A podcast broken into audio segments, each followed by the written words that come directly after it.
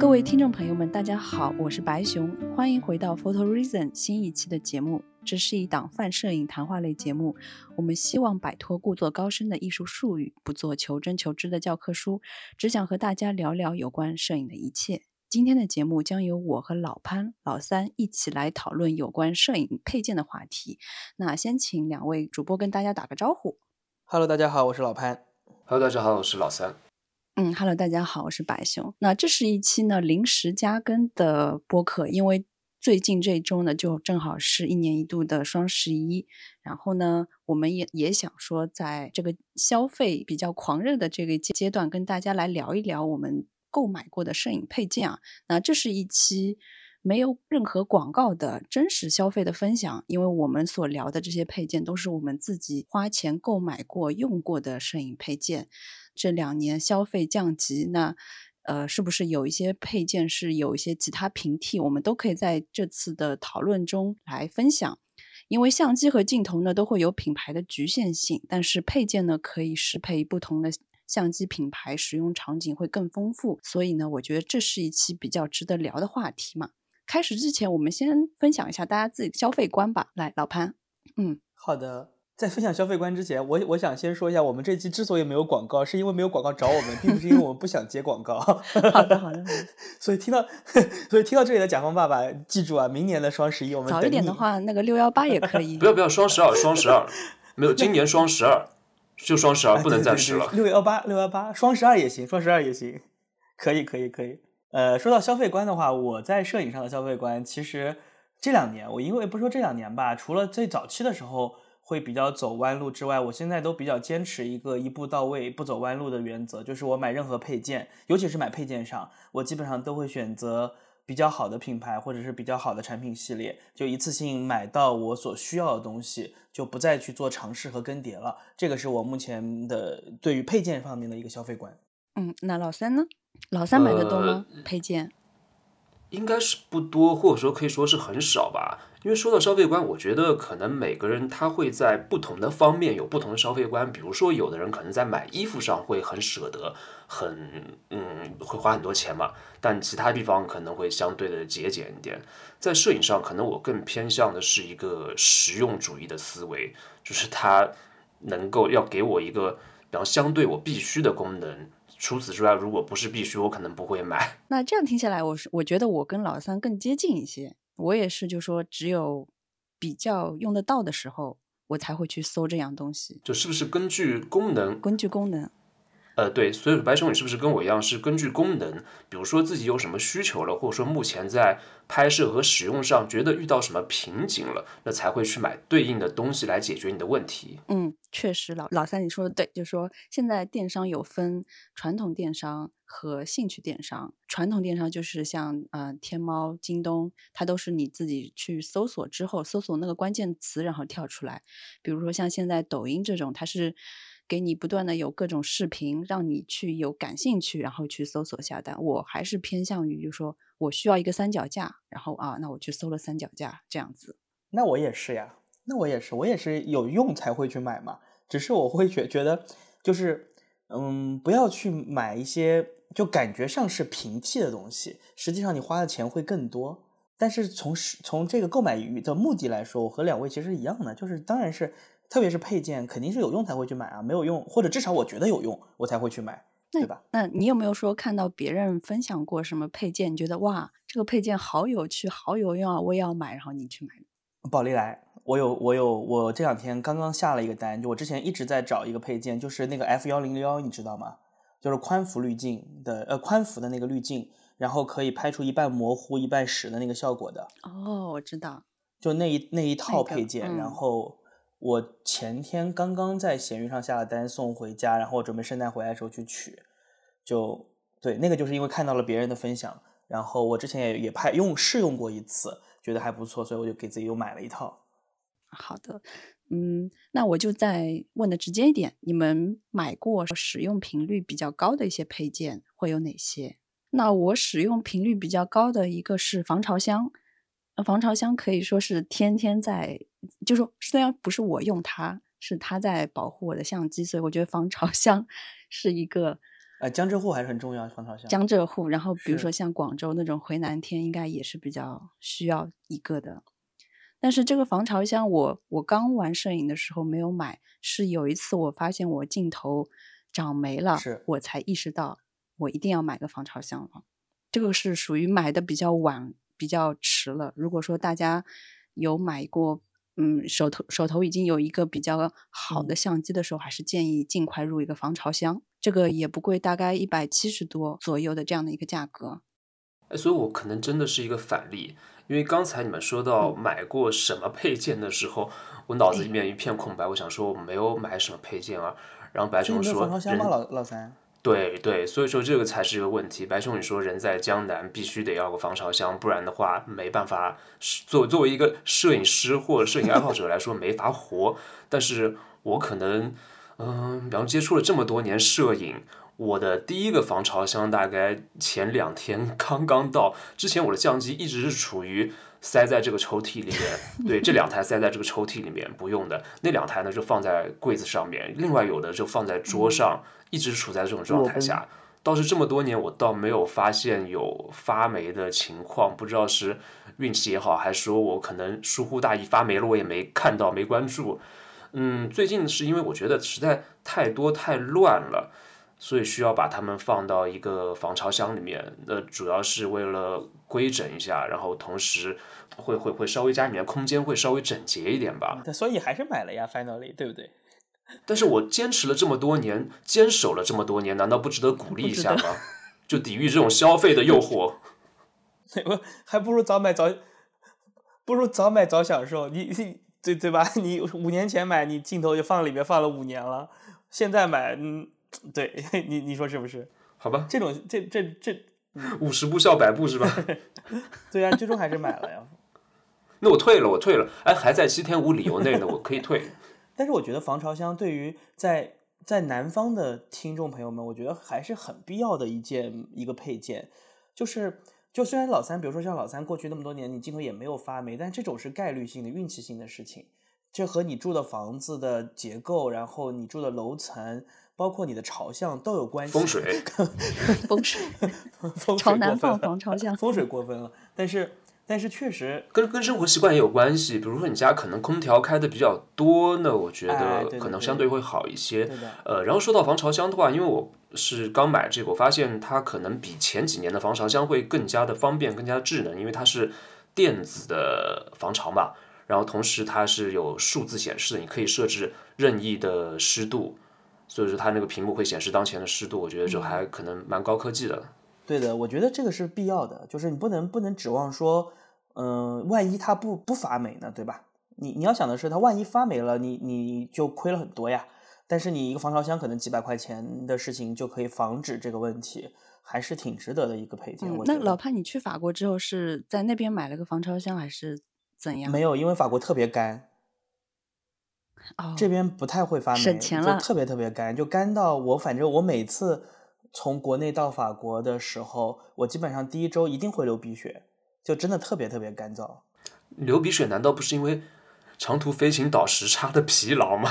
不是不是不是，真的是因为干燥，就你能明显感觉到整个环境就是干的。然后比如说卫生间，你洗完澡之后，嗯、你就放在那儿，然后就比如说你没有去把那些玻璃上的水擦干净，大概几个小时之后就干了。嗯，因为法国的纬度好像是比东北更北，但是我之前在冬天在法国，我觉得冬天会有那种非常的阴雨、非常的冰冷的水的那种湿气，会会特别冰寒彻骨那个感觉，我觉得不是特别舒服。嗯对，但但是哪怕你感觉到它很湿，每天都在下雨，你家里面还是很干。所以在法国好像不太用得到防潮箱，嗯，平均湿度很低。了解。嗯了 OK，解那呃，第二样我使用频率比较高的一个配件是百褶布。哎，百褶布也很好用。百褶布对，因为我我用其实用摄影包的概率比较小。那其实对应我听都没听过你们说的。百褶布就是一块，呃，有五十块钱左右的一个魔术有魔术贴的一块布，然后因为对，它可以随便折。它可以随便折，所以说它既可以给我的宝丽来就包我的宝丽来，或者说包你的相机，因为它的柔韧性会非常贴合你的相机，然后它有魔术扣可以贴住，这样子你放在帆布包里面，你的相机也就不会被刮到。而且它比较厚，所以基嗯本上还是能起到一定保护作用。对的，非常便宜，五十五十多块钱。对的，百褶布我我我觉得也挺挺值得推荐的，就是你特别是有些女孩子，大家出门的时候如果不背那种有内胆的这种相机包，那么你装在自己随身的小包里面的话，相机其实很容易被其他东西刮到嘛，钥匙啊或者是。卡呀，对或者什么东西，那百折布就很好的可以解决这个问题，而且因为它可以贴合相机的形状，所以它可以保证你包里的空间是能够利用率是最高的。所以我是觉得百折布，我白熊买的东西都真的还蛮实用的。哎，是的，确实很实用。嗯，老三呢？你怎么放相机那？百折布跟内胆包有什么区别吗？内胆包是不能折叠的呀。对，它是定死的。哦，内胆包它是还是有个体积，还是会抛起来的，相机的一个外外外轮廓，对吧？对的，嗯，要么大概是个正方形、长方形这样。那我倒可以去搜一下看看，好像还好像还挺有意思的。我很早之前也买过那种镜头筒一样的内胆包，嗯但因为我不太会把镜头和相机分开装，啊对，所以对我来说使用率不高。那个镜头筒的内胆包，哦，我我买内胆包是镜头和相机，就是你装着相机的镜头，哦不不不，装的镜头的相机，它内胆包的形状就是贴合那个的一个外形，然后你把它一扣，哦，是这样的一个我内胆包。对，因为你出门不可能，对，出门大部分时间就是一个相机，它装了一个你要用的镜头嘛，那就内胆包等于说你这样一扣，你可以扔在。比如说扔在扔在其他的大包里，或者说扔在什么车后嗯座嗯什么的，会比带整个相机包会方便一点吧。嗯，我知道那个，我之前也买过，像一个自行车坐垫那么那样子的。对对对，很像很像，嗯服饰很像。但是它有个问题，就是说，如果说你你你用的是长焦镜头，那它前面这段长距离是固定住的。对，是的，是的。对，百折布的话就会更更通用一些，只要这块布够大，你什么样的相机镜头都可以用，而且它不会增加你的面积。对，哎，有点意思，有点意思。嗯，而且价格便宜，两位数。种草了，种草了。百折种草布这个双十一大家可以看一看。对，你们你们先聊，你们先聊，我这就去下单，OK？好的，你们先聊着。好的，那我说一下我现在使用率比较高的几样配件，呃，一个是移动硬盘，然后一个是测光表，还有一个是相机包。这是我基本上在法国这边每天上课或者出去拍照都会带的三样东西。移动硬盘啊，嗯对，因为我们的所有的这个图片管理的这样子的一个系统都是 base 于移动硬盘的，这是他们这边的方法。所以无论是在马格南还是在 Spells 这个学校里的课程，它都会要求你每天东西要在移动硬盘里面做备份，包括你的这个后期软件的 catalog 啊什么的，都是 base 在移动硬盘里的。它是一个非常重要的，每天都要携带的东西。如果你需要看片子、修片子啊，或者跟别人去分享，都会需要它。然后是测光表的话，因为嗯，特别是我现在有的时候会拍宝丽来啊什么的，就会觉得包括胶片，那么又不希望说可能每次拍完东西都是后面会需要去使用的东西，就不希望有太多的失误，要么是因为太贵，要么是因为比较麻烦，所以特别是拍一些近距离的东西的时候，我就会去使用测光表来测入射光。呃，慢慢的习惯了使用测光表来拍摄的这样的一个方式。还有就是相机包，相机包每天都会背，这是我目前来看使用频率最高的三样配件。但是那个移动硬盘的话，我也会用，但是我是阶段性使用，我可能比如说一两个月备份一次的时候才会用到移动硬盘。对，这是因为嗯，就是马格南这个项目的原因，它本身 assignment 有很多嘛，然后它所有的这些所有的 photo management 的东西都是在移动硬盘上进行的。然后你平时去做 presentation 或者去、嗯去分享自己的作品啊什么的，也需要用移动硬盘去接到办公室或者是教室的电脑里。嗯嗯嗯，老潘，你用的测光表是什么型号的？我用的是视光的那个呃 L 四七八 D，就是有一块触摸屏的那个，然后可以测入射光，还有一个转接的这个测光头，就换上去之后可以测五度的反射光。虽然不是非常精确，不是一度的那么精准，但是因为反射本身用的就比较少，所以我觉得这个就挺好。它价格相对来说也还可以。嗯，我也是视光，我是视光三零八 S。哎，三零八其实也很好用。如果如果说嗯，平时使用的话，其实三零八我觉得是够用了，嗯，那你为什么会买那个？因为它有触摸屏，我觉得它方便。老三，你对这个触摸屏有什么想说的吗？没什么想说的，好就是贵，贵才能好。对，触摸屏真的方便，因为你的设置的话比较清楚嘛。像这个三零八的话，有一些你需要多个按键一起按的时候设置，你还得去记它。因为我以前拍了很多年胶片，但我好像一直 没有在用测光表，而且一直用的是是人肉曝光啊。因为胶片的话，可能是它会会有一定的宽容度，而且你拍摄的话，可能遵从一定的曝光逻辑。比如说，哪怕你现在你这次这卷的曝光它不是很准，但你的曝光逻辑是一样的，或曝光的一个基础，你以一个基准线是一样的话，那假设你以某一个亮度的环境，把它定一个曝光参数，比如说快门一千，光圈是四，ISO 一百，以这个基准去做，嗯，整卷照片的一个拍摄的话，我觉得应该最后冲出来会不会偏差太多，就我个人的一个经验。就这个看你习不习惯使用测光表，入射光测入射光的话呢？对，而且刚刚老潘你说了，你是有一些有一些项目，有一些要去，比方说对质量有要求的东西的话，我觉得还是需要测光表。如果你只是日常拍摄呢，可能你在一定的阶段里面用人眼、用人肉去测光去感觉，对你的水平或对你的那种敏感度会有一定的帮助吧。就这两个其实都可以。然后，因为我们有的时候也会用棚嘛，用棚的时候测光表就很重要。哦，闪光灯的，对我用闪光灯，我是因为买了禄来之后买的测光表，因为觉得一张比较贵，所以得认真拍了才会用。然后包括拍撕拉片也是。我现在拍宝丽来也用测光表，我觉得会成片率会高很多。宝宝丽来它是没有自动测光的吗？还是也是有的？我用的是那个 Mint 六七零，它是有一个叫做 Time Machine 的一个控件，然后可以控制快门速度。然后你控制快门速度之后，它会自动自动曝光。但是我觉得那台机器的自动曝光，或者说宝丽来这个机器的设计，它在很多复杂场景下自动曝光其实不是那么准确的。所以我会先用测光表测一下，然后选择一个最接近的快门速度。对，我觉得肯定不会特别准确的。哪怕现在很多数码相机，它在遇到一些，比如说。画面高亮，或者说有些比较暗的时候，那个曝光也会也会也会比较迷。甚至同一台机器，你用不同镜头，也会发现它的那个测光的感觉和测光的方式是完全不一样的。呃况且是有时候我们需要这个曝光达到一个我们想要让它呈现的样子，而不是说一个最正确的、最最最准的曝光，并不是要一个准的曝光。没错。那还有一个就是，如果在听的朋友们是你们是习惯胶片和数码同时使用的，其实可以用数码给胶片测光，因为其实有很多摄影师都这么做的，包括上田一彦，他上次来中国做这个团，然后我也听学员说说，他其实也是拿数码给胶片测光。老潘，你的测光表示它是可以放在热靴上的吗？我记得有一些可以放在手动曝光的老的机械相机上面，它是放在闪光灯热靴上面，小小的一个，然后做的有机械感、有拨盘那种感觉的样子，跟整体的相机造型还是蛮匹配的，也蛮好看的，复古的这种感觉。但那个的只能测反射光，我这个是手手持测光表，是主要是以测入射光为主。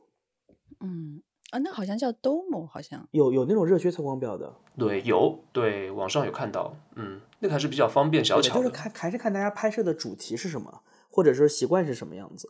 那测光的方式其实现在很多嘛，就像刚刚说的测光表，热靴测光表也好，手持测光表也好，或者说是拿数码相机给胶片相机测光也行。手机 APP 甚至对手机 APP 也有有有，就是准确性差一点。OK，那老三呢？你有没有常用的配件，还是说你你不用配件？呃，我对配件的一个态度是，能不用就不用，能少用就少用。像你刚刚说测光表，其实我在很早以前有下过手机 app 的测光表，后来发现，呃，会会很影响我的拍摄，很影响我在在在，比如说对在工作中的那种状态。我要打开手机看，打开 app，然后再去测光，我还不如我凭感觉、凭记忆去去拍。实际上这样来的更舒服，那可能这是对我来说更舒服的方式吧。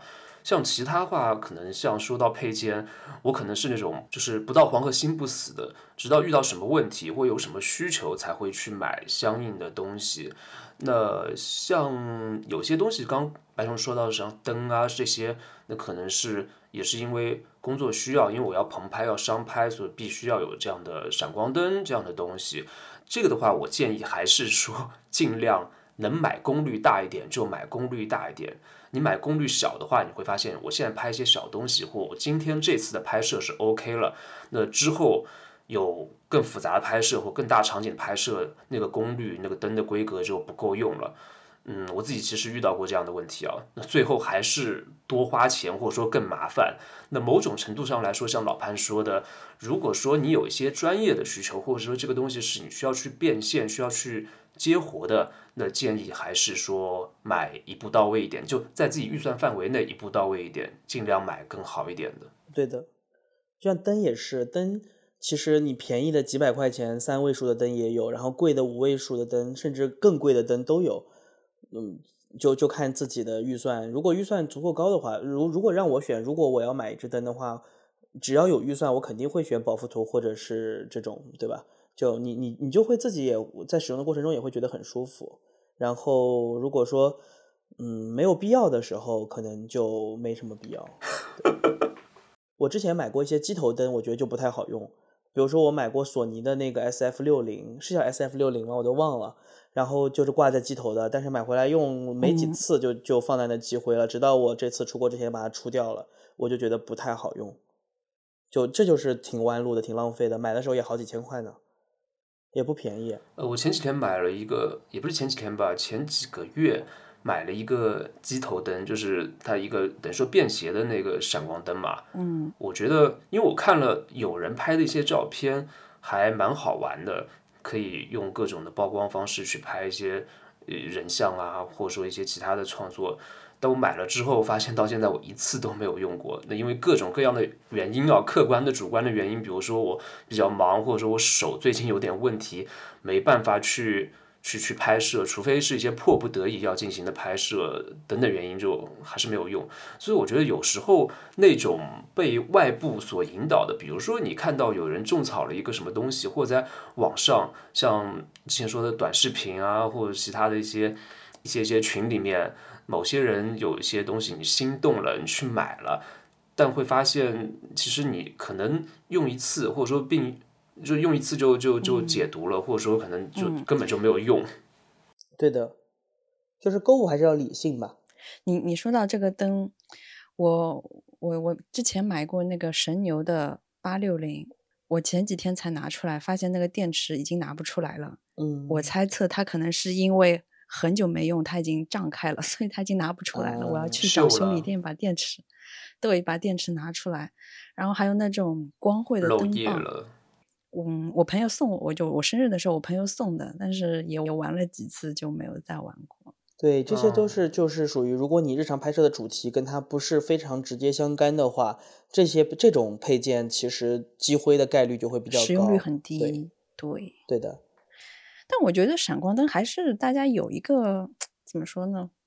可以备一个，可玩性会多很多。可以备一个，但是就看就看你到底用不用得着。但如果你真的要决定要入一个闪光灯，我还是会觉得要买一个好一点的，就因为闪光灯的光线质量真的差别很大，就是三位数和五位数的差别还是非常非常大的。嗯，而且闪光灯的话，还是尽量建议原厂吧，Pro Photo。哦，我以前还买过柔光伞，啊，柔光伞，然后遮光罩这些。啊，对，遮光罩，对，反反反光板这种，我已经找不到了。如果再给闪光灯买配件的话，那就太辛苦了。你出门一趟，一个包都装不下。对，真的，灯架的那个架子、灯罩，天呐，用过一两次，就我我已经找不到了。现在，嗯，就就搁在那积灰了，对吧？哎，老三，我想问一下你，你你你平时出门不用相机包吗？呃，出门相机包我真的不太用哎。那你相机我一般出门可能就是像。拿手上，手上，我可能就一直一直拿手上，就一直拿在手上。你有手了不起是吧？你是哪吒？我叼嘴上。说到相机包，我我我现在有一个国家地理的相机包，也是我生日的时候朋友送的，但利用率也是好看，但是用的少。用的少的原因是，嗯，它装了相机之后，啊，还是觉得它体积太大了。然后出去玩的话，只能装个相机，但是其他有时候还要装点别的，又又空间又小。是双肩的吗？还是单肩的？双肩的，双肩的一个国家地理，澳大利亚系列。我还最近挂闲鱼，准备出掉它了呢。前两天不是有一位群友发了一个链接在群里吗？就是一款新的双肩背包，是可以快速的放到侧面，然后快速的打开，可以把去换镜头啊、拿机器啊什么的，好像是一个蛮蛮有意思的包。那个包叫什么名字我也不记得了，但是我觉得那个设计还挺有趣的。因为双肩包最大的问题就是你取东西麻烦，但它那个那个新产品好像解决了这个问题，我我觉得还挺感兴趣的。嗯，但是我也想再找一个适合女生用的摄影双肩包，因为我我感觉单肩会比较勒肩膀，怕高低肩这种。但至今也没有找到好看的女生用的摄影包。女生用的摄影包我也不知道，因为我我用的是白金汉嘛，我有两个白金汉，一个大一点的，一个小一点的。但是我真的说句实话，就是白金汉可能是所有的徕卡用户的标配，然后人人都会有，每个人都会背，但真的不好背，是真的背着累。就在里面，哪怕是你勒着勒，真的很勒，对，而且很重，它自重本身就很重。然后加上那个背带，哪怕你装一个那个肩垫也很不舒服。我我这两个相机包有一个其实给我老婆买的，她最开始她买了一个小的，然后她说她可以背，但是背了两次之后，她就说她就还给我了，她说我不要，太勒了，太痛了肩膀，所以就一直我在用这两个包，但是我也没有找到更合适的选择，嗯，就就没办法。但但是这个包就是属于白金汉好看，然后也确实是比较很适合徕卡这个系统。但是就是背着不太舒服，我也挺想知道听友都在背什么样的摄影包，如果有好看的话，一定要艾特我。对，然后我最近啊，我最近有一个背摄影包的方法，我把白金汉的内胆拿出来，然后放在了我在优衣库买的一个单肩包里。优衣库今年新出的 U 系列有一个黑色的，是黑灰色的一个单肩包，是那个 U 系列的。然后它很轻很轻，非常非常轻的一个小包，但它很薄，所以我把这个内胆放进去之后呢，它正好跟内胆的形状是一样的，我的那个 Handley Pro 是一模一样的。然后我用它背，我就觉得很舒服，就它既起到了呃这个背包的作用，但是内胆放进去又能够保护这个相机。我我最近出门基本上都这么背。老三，你是真的不用包吗？真的不用，因为我。可能觉得怕麻烦，所以说我都不知道你们在说什么。因为我大部分时间是这样的。对呀，你出去旅游现在怎么办？呃，出去旅行是这样的，我出去旅行，比如说我在飞机或者说在火车途中，我相机当时放包里的。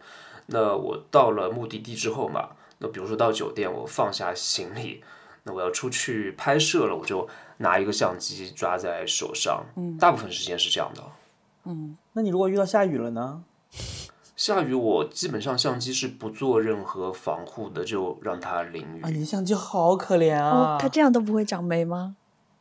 对对，我我基本上是这样的。然后我相机可能我拍摄的途中，我休息的时候我就往地上一扔，地上一放，就它，对对，可能我是一个把它当成纯工具的一个一个态度吧。就因为可能我相机不太好，所以说我才会这样。你真的很嗯比较廉价。那你真的对他不太好。不是他不太好，是你对他不太好。好吧，是我错了。那你之后会考虑买个包吗？嗯，之后的话要看我用什么相机了。你现在用什么相机啊？我现在就用尼康的单反，很老的单反。你马上不是要有一个尼康的新的那个相机了吗？呃，未必啊。那以后万一你你买了那个买到了那个 ZF，就对啊，一万三的相机。你要好好对它吧，买个包不过分吧？对，我觉得我可能会买包，可能会买皮套或包，但如果说对我来说，到时候我觉得影响我使用，或者说我使用体验或拍摄会影响效率的话，我还是会权衡，可能会以使用的体验和效率为优先吧。因为比如说我用，因为我像老潘，你应该知道，像我们有朋友，他就是相机上会贴各种膜嘛。连镜头都要贴膜，然后各种怎么样怎么样的。可能我用东西没有说在在在在用贴膜或者怎么样这些，可能怕麻烦吧。嗯，贴膜我也不喜欢，但是我还是会给相机装热靴盖和快门钮。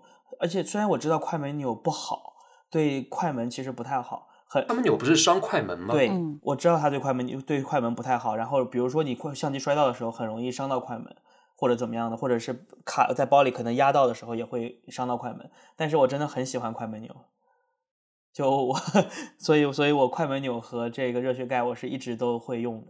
哎，其实你说的这种消费主义的陷阱，像快门钮，我在以前也买过，很多年前也觉得有一个对买，当时买了一个是好像红色的快门钮，觉得看起来对还还蛮红色的对对对对，还蛮蛮酷的，然后跟机器还蛮协调，但用了几次之后，觉得不是特别舒服，或你的按键的手感不是特别敏锐，就把它取下来，然后那个快门钮现在就不知道在什么地方了，所以我觉得这些。嗯对我来说，可能是花了很多冤枉钱，或者说做了很多没有用的事情、花里胡哨的事情，所以我可能现在越来越偏向于理性，但还是会被一些、一些一些东西给引导了。不，花里胡哨真的会让你开心啊！就像我我的那对快门钮是一对银色银的银的这个樱花雕雕琢那个樱花的快门钮，然后是日本那个手工匠人做的，然后我就特别喜欢。我觉得它装在我的相机上之后，就会让我有更强的去触碰相机的意愿。然后我有的时候没事的时候，我就会去摸摸那个快门钮，然后我我就会觉得它让我很快乐。这这个配件是我很喜欢的一个配件，虽然它并不好用，甚至说它对相机还有伤害，但是我就是很喜欢它。就是喜欢，嗯，对，就是喜欢。就颜值高。我我我懂你，我懂你，我懂你。哎，所以说可能我的花里胡哨会买在其他这个花费和这个心思和这个快乐来源就不一样是在其他的事物上对，可能不在相机和拍摄这件事情上，嗯因为我我我觉得可能会影响我的一些操控和体验。嗯是当然对相机我还是爱护的，嗯就我希望它是在工作的时候的状态，包括它的它的它的稳定性，它的包括对它的一些保护啊，或者镜头我也会看看有没有干净，是否有灰有油渍什么会去处理清爽。嗯，但是可能对于一些相机的外在的装饰的东西的话，会没有那么在意了。嗯，哎刚才说到那个镜头的保护，你们有买滤镜吗？有没有啊，快快点打一架。有，我每只镜头都都有滤镜。我我买了镜头的第一件事情就是给他买一个 UV，呃，而且我之前节目里面不知道有没有讲过，我觉我还很认真的去研究过 UV，我觉得有两个 UV 是特别好的，一个是这个 B 加 W 的叫做四八六这个系列，它叫 UV IR Cut，它实际上是红外截止镜，然后这个镜片我觉得特别好，对于就特别是国内有很多雾霾天嘛。然后，如果说雾霾天的时候，你用它去拍照，有一个这样子的红外截止镜，它会稍微再提高一点点反差，会有一点点一点点除雾的效果，我觉得还不错。然后第二个就是蔡司的那个 T 星 UV，我觉得也是非常好的，特别是在抗眩光上特别有用。所以我基本上就会在这两个品牌中选择其中一个。如果我这支镜头是蔡司，我就会买蔡司；如果这支镜头不是蔡司，我就会买 B 加 W。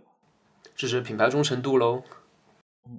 而且我很有我很有这种偏执的凑齐一套的这种习惯，所以我比如说我一个系列买的都是同一个 UV，我就会都买同一个系列。嗯，那我好像买的都是奈斯的，嗯，我买的是奈斯的 UV，但他们说 UV 没什么用，哎，绝大多数 UV 都没有任何的用处，就只是保护。但是就是蔡司的 T 星这一款和我刚刚说的 UV 的 U 呃 B 加 W 的四八六，它们是有真正有一点作用的。因为我之前试过在富士的相机上，就是 X 一百 V 上，呃是 X 一百 V 吗？还是叉一百 V，叉一百 V 应该是吧？应该是，我记得你有，我记得你有。对，我在上面，呃，叉一百 V 不是有这个可以附加镜头的嘛？它附加镜头之后可以变成一个新的焦段，然后我还给这个附加镜头，我试过装不装蔡蔡司的 UV，对于抗眩光的影嗯响真的非常大。像这种好的滤镜应该挺贵的，我搜了都够也有四四位数了呀，嗯，挺贵的很难想象。啊。那没有，如果如果口径不大的话，大概三位数吧。但是老潘，您买 UV 主要还是为了保护镜头吧？嗯，对对对，主要还是为了保护镜头。但是呢，，我相信加了 UV，比如说差的 UV 或普通的 UV，它可能会对原厂的画质，包括通光量这些，它可能会把原厂的百分之一百削弱到百分之九十五、九十三。那像刚说的蔡司啊，他们这种顶级的 UV 会把原厂的画质削弱到百分之九十九，对吧？九十九点九十九点五，是这个意思。那所以说画质最好应该还是原厂，就不用更好，对不对？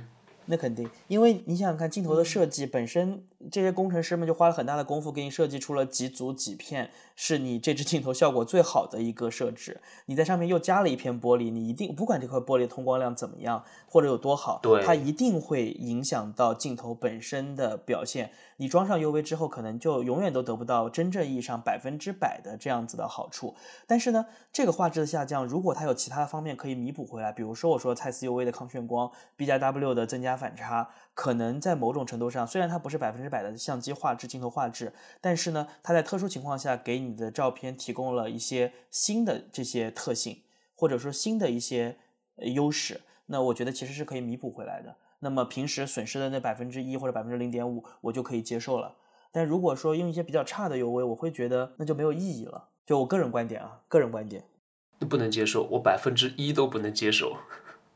所以我的执念可能是不用 UV，我会用遮光罩来保护镜头。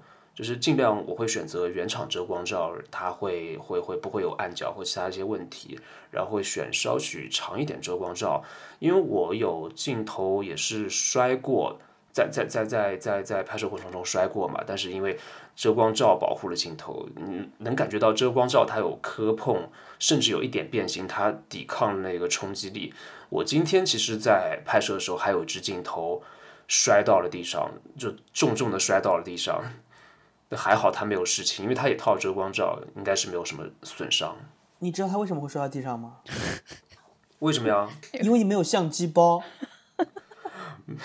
没有，其实我是说说起来是这样的，它是放在相机，没有没有没有，它放在相机包里面，它就在我的相机包里面。呃，当然就是有其他人把那个包，因为我们那个包没有拉拉链，所以相机包不好。包放在椅子上，有其他人把那个包拎起来就。对，把它把那个包以为以为包里面没有东西，我以为是一个普通的包。对，把它一拎，然后镜头就是甩出来了，掉出来，是一个意外。对啊，所以专业的相机包还是很有用的。好心疼，对不对？有相机包也没用啊。相机包的话，别人就会看到，就不会去拎它。没有，如果没有相机包，我镜头放在那边，别人应该会小心。我因为它放在相机包里，别人以为只是一个普通的包，所以说会产生这样的意外。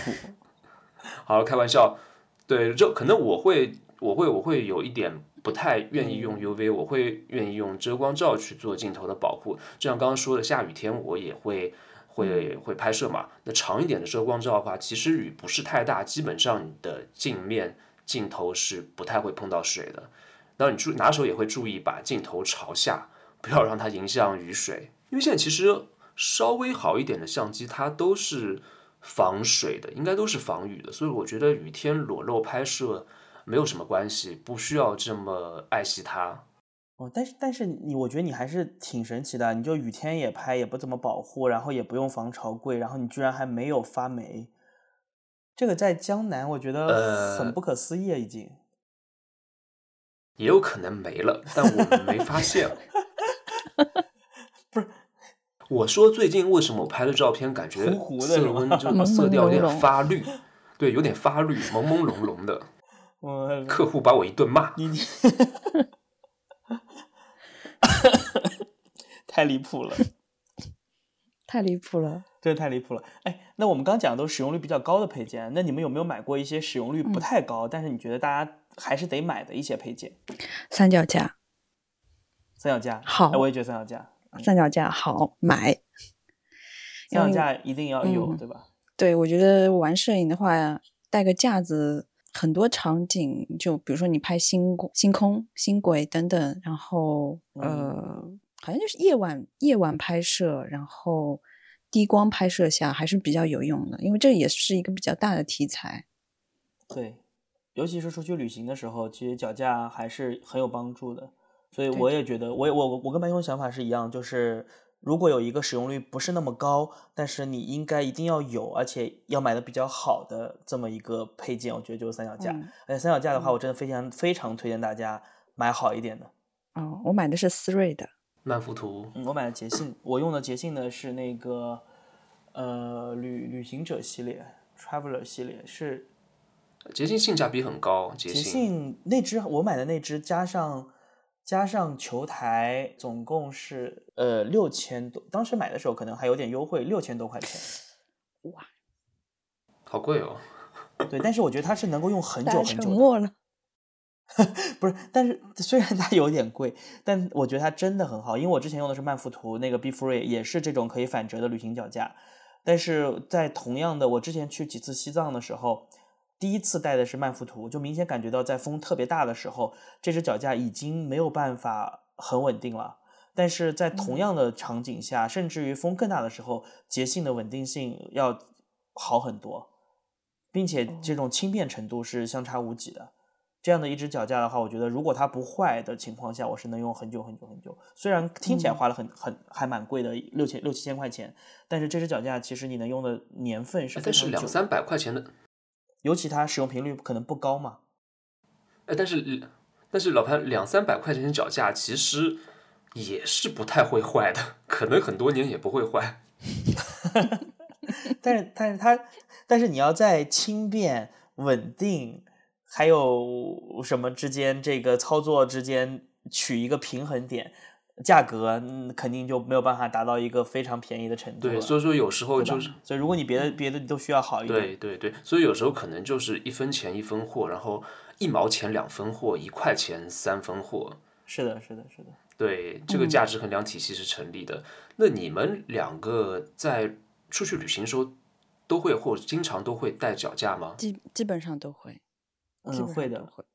尤其是你考虑到你去的地方可能会有风光可以拍，比如说对的我之前去川西啊、西藏啊，或者是去北欧啊什么的，那你考虑到会有拍风光的可能性，那我就会带上脚架。对，包括我其实这次来法国，我我丢了没有？不是说丢了，我有很多东西没有带，但是我还是把三、哦坚持把三脚架带来了。虽然我带来之后从来没有用过它，但是我会觉得有只三脚架在我边上，我还是会觉得安心一点。如果举个例子，我明年可能想要去法罗，或者是想要去冰岛，那么我就可以带着它走。嗯，我去冰岛也带了三脚架，那我好像出门旅行一次都没带过三脚架，因为我有我有两个三脚架，但我是用它们来拍视频的。好像我在任何情况下的拍照，就或者说百分之九十九点九的拍照过程中都没有在用三脚架哎，跟你们是是两个反面的。嗯，可可能看风光拍什么吧。如果有些要拍长曝的，真的还是得用三脚架。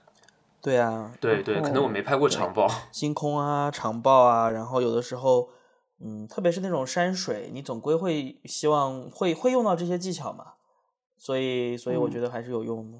嗯，你就当个登山杖拿在手里呗，老三。没错，嗯，对，有的时候爬山的时候当登山照其实很好。老三说我不爬山，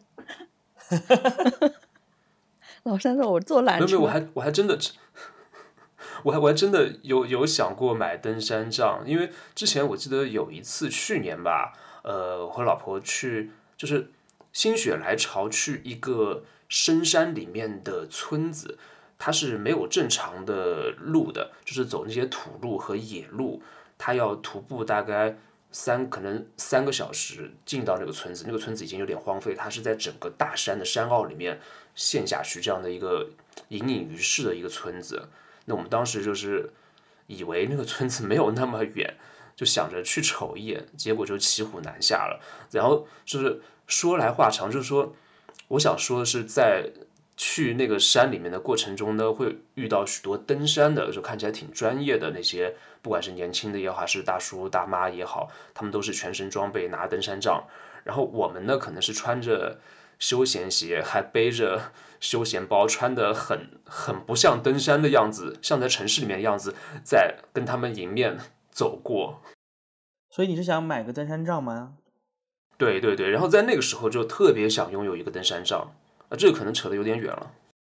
三脚架就可以，三脚架就可以当登山杖用。我平时去去爬山的话，基本上都是拿三脚架当登山杖用的。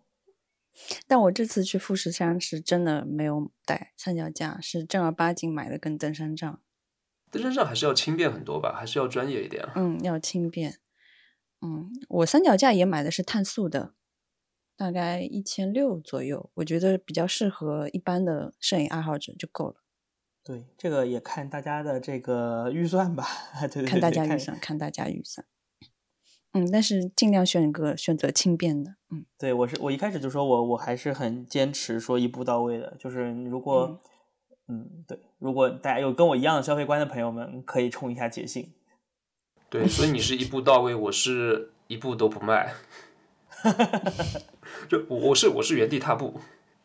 好的，啊，那有你们有什么会不会再买的配，就是买了之后非常后悔的配件有吗？非常后悔，好像也没有说啊，没有有以前之前买过那种就是可变的这个减光镜，圆形的那种会转的，我不知道你们有没有用过。但是它现在其实是有可变 ND 的，就是比如说一档到十档的可变 ND，就可变减光镜这个东西，我觉得是一个智商税，就是它一定会对画质产生非常大的影响。所以如果让我个人推荐的话，我我是不推荐任何人买。这样子的 ND 镜的，就是你买 ND 镜，要么是单片的，要么是方镜，就千万不要买可变。你听起来很方便，好像我买一块镜片就有拥有了一档到五档，甚至一档到十档的这个选择。但实际上对你自己来说，这个这个东西你很快就会要卖掉的。呃，ND 的话，我觉得可能现在用途会没那么大，因为以前很多相机它的最快快门嘛，只有一千分之一秒、两千分之一秒。加上 ISO 的话，一百它比较难下去。现在你 ISO 可能可以一百，然后再往下往下，快门可以可能可以到八千分之一秒。所以说，其实你晴天开大光圈，应该相比以前这个，我觉得会好太多了。所以 ND 的使用概率会没有那么强。对，但是如果你要长曝光啊，对，所以我没有脚架，我也没有长曝光。就我 我平时也不用。就是它这个三脚架是一个系统，如果你拍一些风光的时候，可能会用到 ND 镜，或者你需要有这种运在大光圈情况下，你又希望它有一些运动的效果啊什么的，那它可能 ND 镜就会有必要。对的，我觉得那个是我买了以后，我觉得会比较吃坑，然后不会想再买的东西，或者不会建议大家去买的东西。所以你的意思是买那种不可变的 ND，不要买可变 ND 是吧？对对对。就如果你要买 ND 的话，不要买可变 ND。那会不会有那种有那种消费上的陷阱？就是所谓的多功能或者万能，就像你说的可变 ND，满足多种需求这样的东西，呃，大概率会是有问题的，或大概率会其实没那么方便，反而还是踏踏实实的买买卖的那种比较比较比较比较精准的、比较踏实的东西会好一点。至少我们之前可能更推荐。就我们几个从自己的角度来说，可能更推荐使用定焦镜头，而不是变焦镜头。是的，是的，是这么回事。我觉得是有有这个一个因素在里边的，就是很多你听起来给你带来便捷的东西，实际上是让你走更多的弯路的。然后对，然后还有一个还有一个我买了以后我其实挺后悔的配件，就是 Mint 六七零，Mint 出过一套那种滤镜，你知道吗？就是有鱼眼啊，然后有一套，还有好几一盒。有一个近摄，然后有一个鱼眼，还有一两片是什么东西，我都有点记不起来了。那个东西我觉得挺后悔的，就是没用，完全没用过。那我的宝丽来用镜射镜还挺多的，还挺出片的。就除了镜射之外啊，除了镜射之外，其他的几个都没有用过。嗯，就那一盒里面只有镜射是有用的，其他东西都没有用。好的，那这种配件就比较小众了，对你呢，白熊？你玩宝丽来的人少，对，就对的。你你呢？你有什么特别后悔的这种东西？我还真没有，我还真没有。然后我刚才又想，又又又说回去啊，说回去就是你们刚刚讲到那个户外徒步爬山，我想到了我这次去爬富士山的时候买了一个巅峰的背包扣，就可以把相机就是挂在双肩包上。嗯，我觉得还算有用。但使用场景确实少。巅峰的扣子都很方便，对，快拆拆嘛。我用的相机袋就是巅峰的，而且我的我的相机在用巅峰的时候，它还有一个塑料件可能会磕到我的相机，我还在后面特别垫了一片海绵的垫片什么的。但是我觉得巅峰就是好用的，嗯，特别是你有的时候要上架子，嗯，然后你会很快就可以把它拆掉。对，对，我觉得那个背包扣确实可以，因为你双手要拿登山杖，然后相机正好挂在肩带上，还是可以对的，诶所以我们在这期节目的 show notes 里面，是不是会写上一大串的 list？配件。哎，你们有买过那种耗材类的配件吗？清洁工具，啊，对，清洁工具，没错。我这次还买了，我每年双十一都会补货。嗯，我这次买了李，啊不是李光那个那个蔡司的那个一片一片的布对，擦镜擦镜纸那个真的特别推荐，特别好用，特别好用，蔡司擦镜纸真的特别特别特别好。好用。老三，你快买，对，真的好用。那我觉得餐巾纸也挺好用的呀，我一般就用餐巾纸擦一下，或者用衣服用用衣服擦一下，擦不干擦不干净啊，会会有痕迹的啊恤擦一。下。对，哦，你对老朱朱老三，你对你的相机真的很差。你如果不要的话，五十块钱包邮送给我好不好？啊，我初四十，我初因为我感觉相机的镀膜它它镀膜其实没有那么娇贵，我全都是我甚至就不不瞒您说，我甚至有时候会用，也不是有时候吧，就可能某一两次吧，会用餐巾纸加口水去擦镜头。哎，你太恶心了。我跟你说，你是因为没有用剪掉过，剪掉剪掉剪掉我不剪，你是因为没有用过，我是被人呃就安利了，然后拿了一片用过之后，那个蔡司的擦镜布真的很干净，我的妈！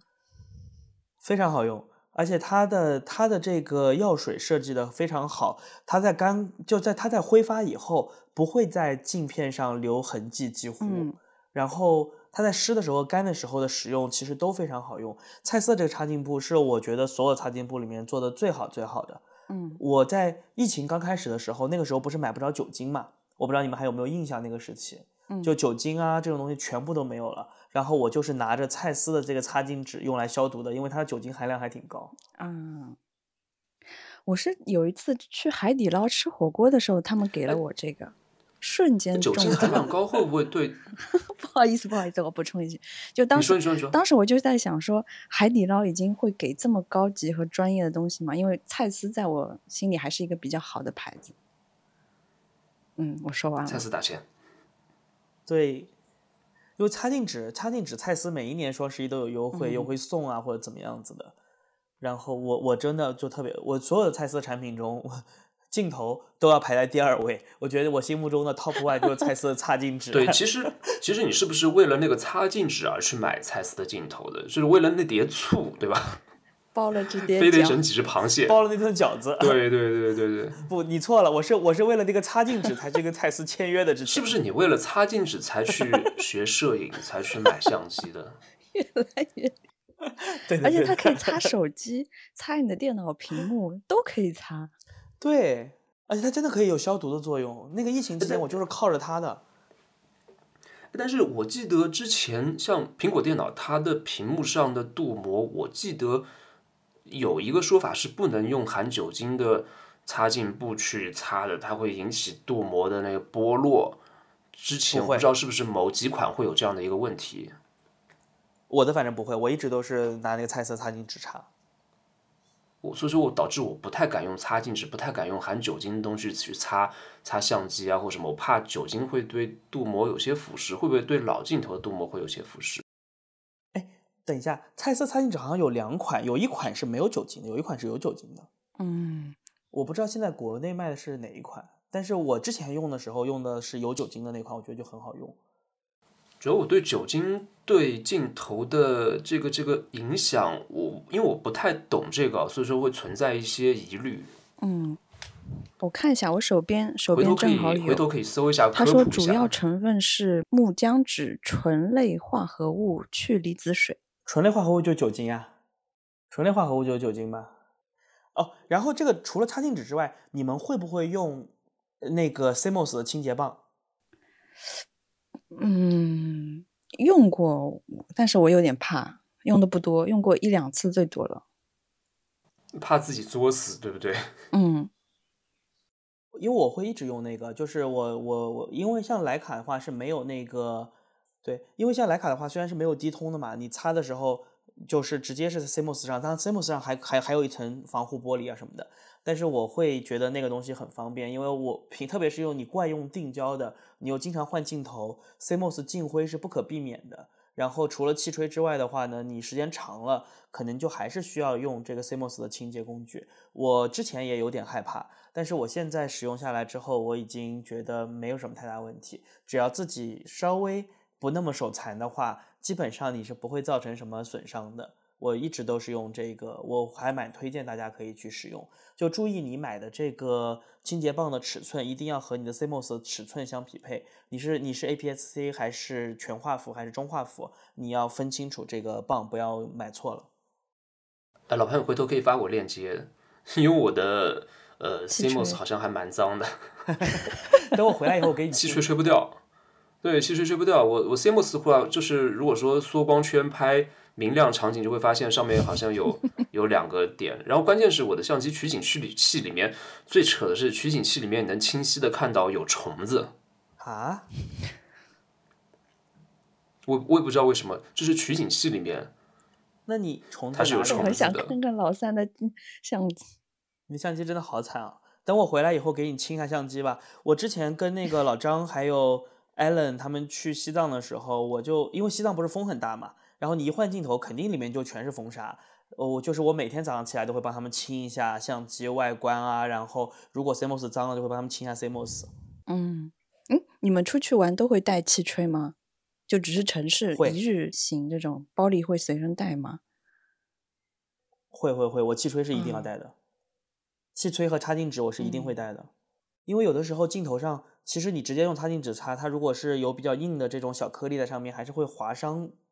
会会摩擦，对对对，所以你得先把灰吹掉。就擦之前一定要吹一下，就哪怕在户外，你可能就突然之间镜头弄到了指纹啊什么的，就还是建议大家说，如果你没有特别特别着急的情况下，还是气吹先吹一下再擦，会安全很多。嗯嗯嗯。哎，所以老潘，你在清洁 CMOS 你的频率是是怎样？是？多久清一次？嗯，基本上的话是看照片上，如果说照片上已经出现了一些这个脏点啊什么的，就说明 CMOS 肯定有灰嘛。然后我就会打开来去吹它。那吹完之后，我就会看一看有没有一些没有吹掉的小点，或者说是甚至有其他的一些印子啊什么的。嗯，用 CMOS 清洁棒的频率不一定，就是看到有问题才会用。然后气吹的话，我基本上是每一周我都会清洁一遍相机，然后这个时候我就会去吹一下。嗯，回头你发我下那个清洁棒的链接，因为我 CMOS 应该上上面应该有东西是吹不掉了。嗯，哎，好的好的，我一会儿节录完就给你发。老三，你一定要拍一个清洁前和清洁后，我很想看。清洁前、清洁后，清洁前是一个远古的相机。第七百清洁后变成了 ZF。嗯，哦，还有那个就是买那个气吹的时候要注意，就是买那种吹嘴和身体是一起的，因为有些不好的气吹，它有时候一用力，那个它的吹嘴就弹射出来，飞出去了吗？戳出去？我有碰到过，我有碰到过，那不是我自己的，我有碰到过，所以大家一定要小心一点买东西。就你吹着吹着吹嘴，那个那个气吹吹嘴，就一捏的时候，对，一捏的时候，因为它不是一体的，它那个吹嘴会离谱啊，弹射出来，好离谱啊！嗯嗯，是的。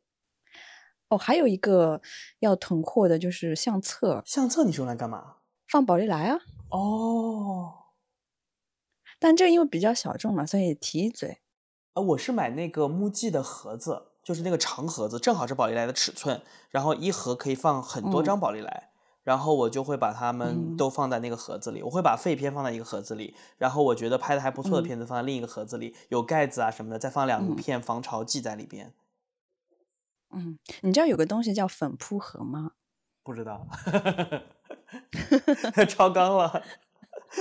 女生应该知道，男生可能 会。就有一个，你去搜粉扑盒，嗯。大概就两三块钱，就是，但是它是跟宝丽来相纸差不多大小的，哎，对他们现在说很划算我。之前看到他们说，就是你买东西的时候啊，千万不要搜什么，比如说露营装备，或者说是摄影装备，你要搜这种钓鱼马甲，就会比摄影马甲便宜很多。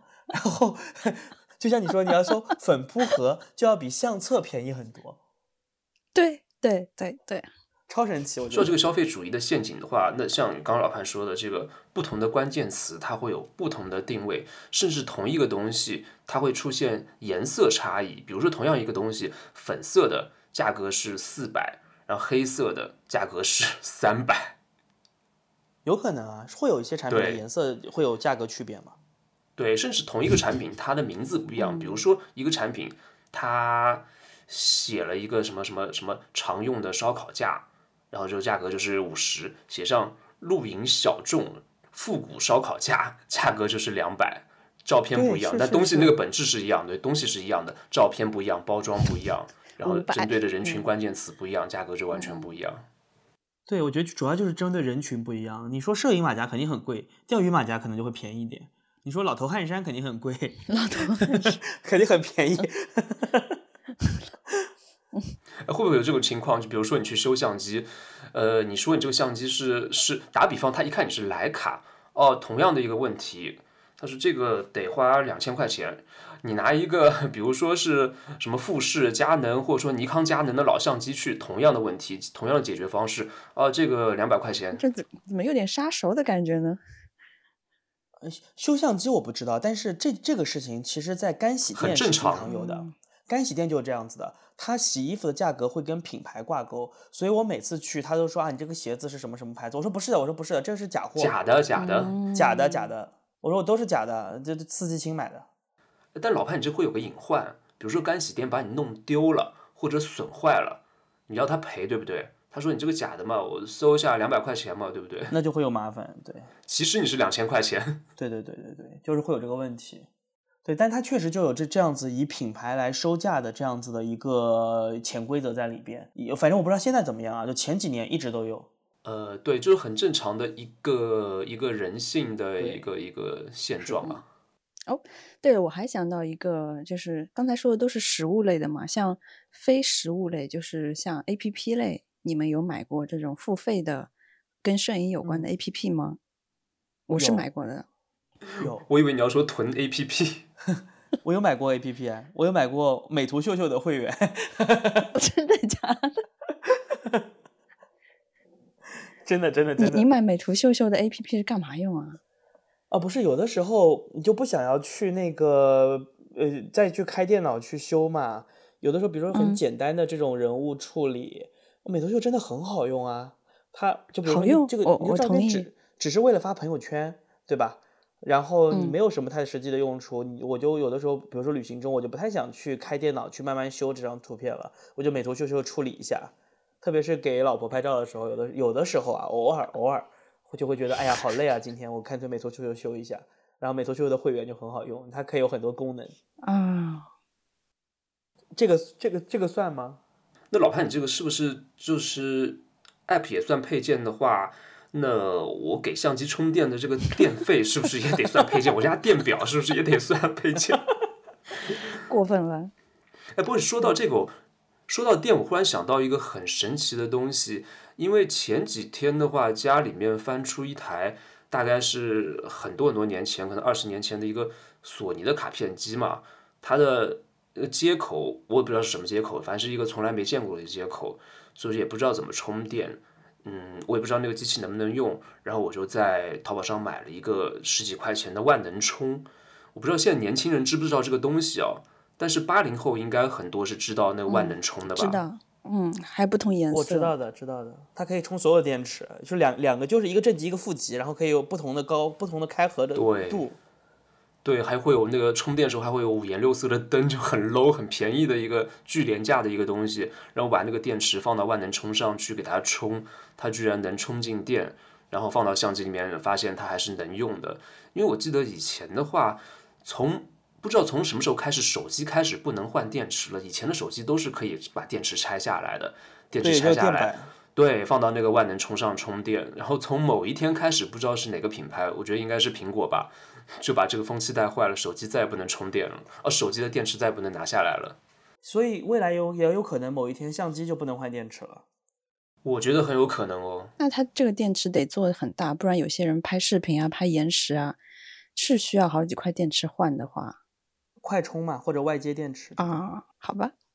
我不知道，我只是觉得这是也是一种可能性。嗯，然后刚说到那个付费 APP，然后我有一个还比较好用的是我冲胶卷的时候叫 Massive Dave，它会有很多胶卷的数据在这个 APP 里面，就可以查，就我什么卷对应什么药水，什么 ISO 的话也大概是显影、定影、停影大概是什么时间，它都会有一套非常详细的数据。你只要打开对应去查就行了，破冲也有。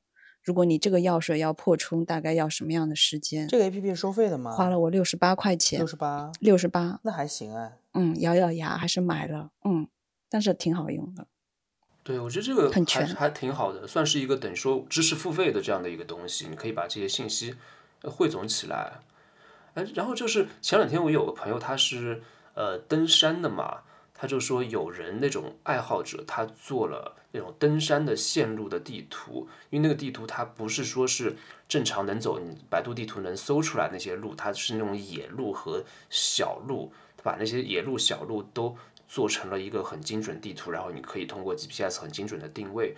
我不知道摄影的话是否有这样的一些，比如说，尤其是在一些山区或者在一些新疆、西藏这样的地方，一些徒步的线路，或者说一些拍照小众线路这样的一些地图，这样汇总的信息类的一些 App，我不知道有没有，我觉得可能有，或者说这个如果没有的话，我觉得也是一个有待开发的一个东西。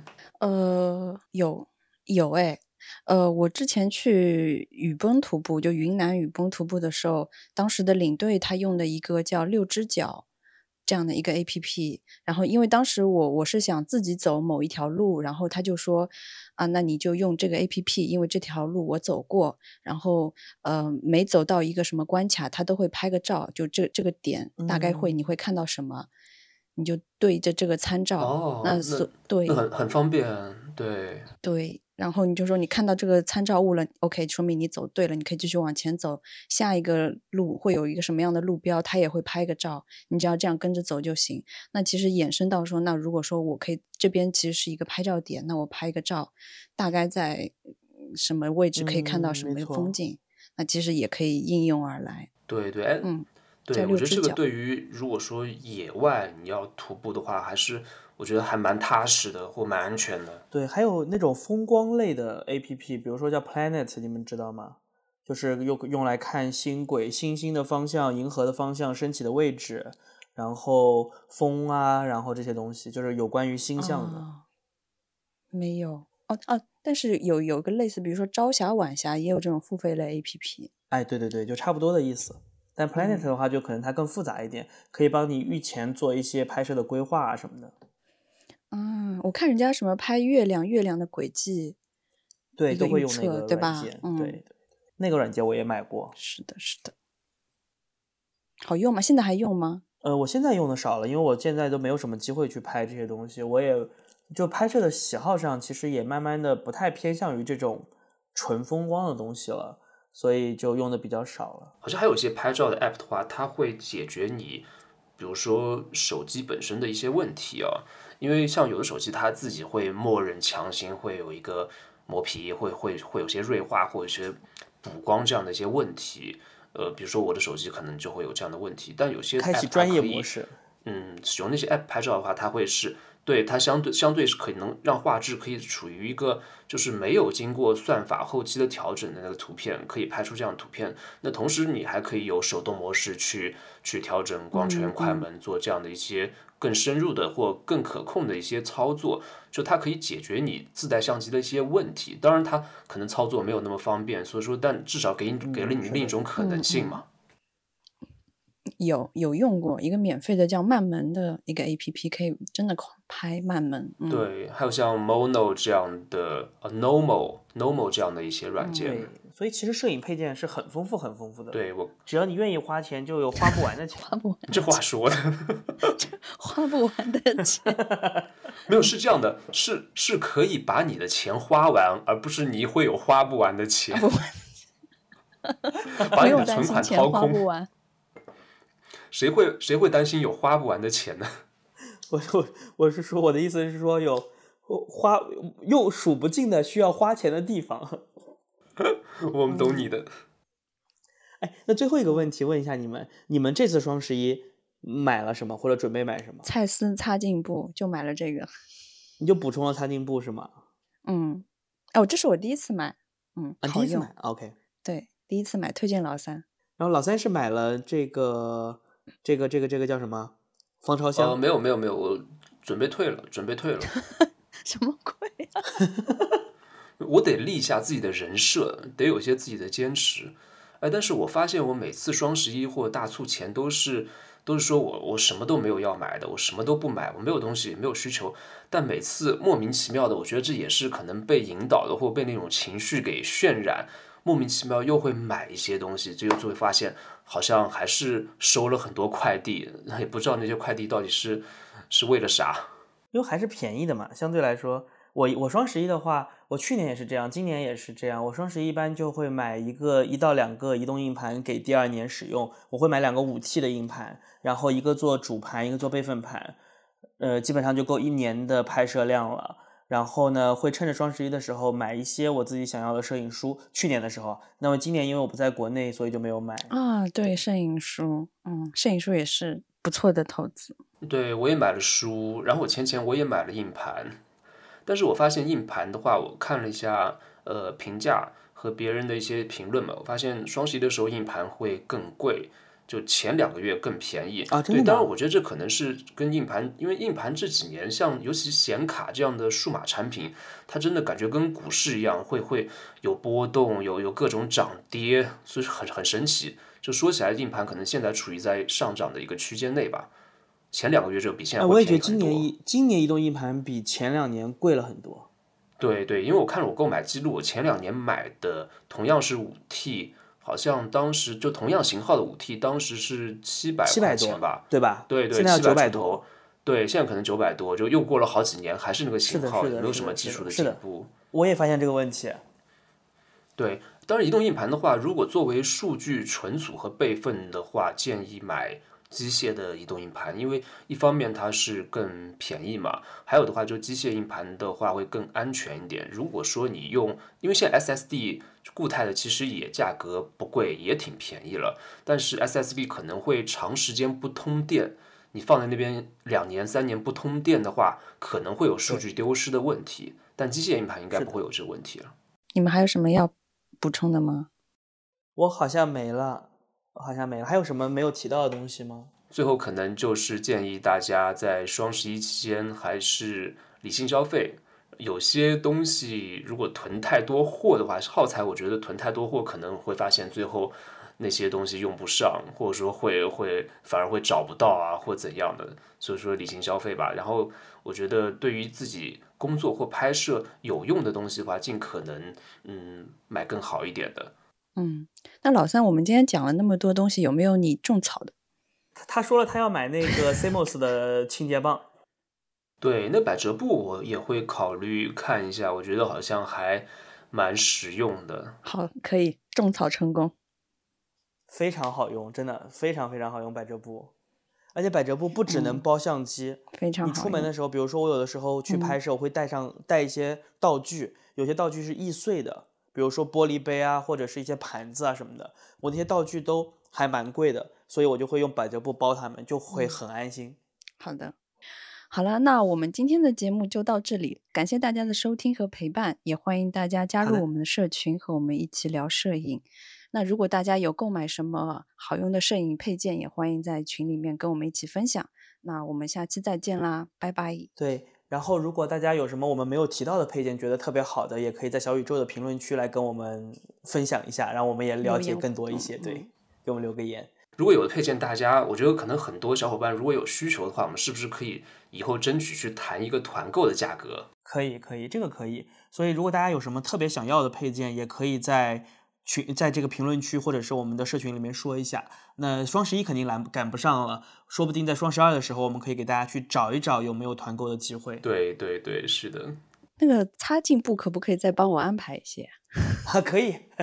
没有问题，哎，能不能把那个其他的那些就是一直涨价的或一直缺货的相机的价格给打下来？打不下来，他们能把我打下来？好吧，那就下期再见了，拜拜。好嘞，好嘞，下期再见，拜拜。好的，好的，嗯，拜拜。